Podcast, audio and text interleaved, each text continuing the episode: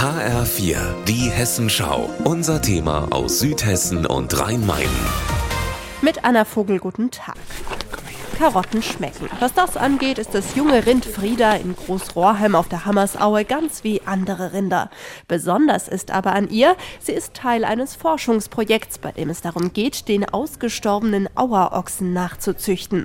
Projektleiter Klaus Kropp streicht Frieda über die Rindernase. Die Frieda ist jetzt in der zweiten Zuchtgeneration dieses Projektes und da sticht heraus ihre Horngröße beispielsweise, die schon sehr, sehr beachtlich ist und dem Auerochsen sehr nahe kommen wird. Auch ihre Farbe, sie ist braun und letztlich auch ihre Körpergröße. Friedas Großeltern waren die ersten Teilnehmer des Projekts, erklärt Volker Knaup. Er begleitet die Zucht als einer der Vorsitzenden des Vereins Große Pflanzenfresser, der sich um die Tiere kümmert. Das begann mit fünf Rassen, die ausgesucht wurden, weil sie von den Genen sehr nah noch am Auerrind sind, die quer gekreuzt werden, um zu erreichen, dass vielleicht ein dem Auerrind sehr ähnliches Tier wieder in der Landschaft steht. Rinder wie Frieda stehen inzwischen in Lorsch, Einhausen und hier in Großrohrheim auf der Weide, aber auch in Rheinland-Pfalz und Baden-Württemberg.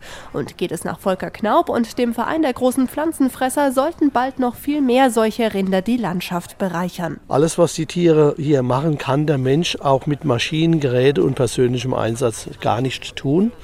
Er kann beispielsweise nicht mit seinem Dung dafür sorgen, dass 120 Käferarten eine Nahrungsquelle und eine Wohnstätte finden. So viele Käferarten wurden nämlich auf einer Weide in Lorsch gezählt, nachdem dort Rinder aus dem Auerrinderprojekt gestanden haben. Und die Käfer locken wiederum Vögel an.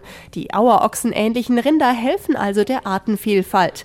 Was sie dabei so besonders macht, Projektleiter Klaus Kropp erklärt am Weidezaun zu Frieda in Großrohrheim. Natürlich ist ein Rind erstmal ein Rind, ja. Wenn wir jetzt aber irgendeine moderne Hochleistungsrasse nehmen, da ist der Euter zu groß, um hier mitten in der Aue unterwegs zu sein. Und sie sind das ganze Jahr draußen, sie brauchen ein passendes Winterfell und sie sollen auch in Gebieten eingesetzt werden, das ist mittlerweile der Fall, in denen auch die großen Beutegreifer wieder zurückkehren und sich dann auch entsprechend, wie der Auerochse das konnte, verteidigen können. Bis dahin wird noch Zeit vergehen. Klaus Kropp schätzt, die Urenkel von Frieda könnten das erste wichtige Etappenziel sein, auf dem Weg zum ursprünglichen Auerochsen. Anna Vogel, Großrohrheim.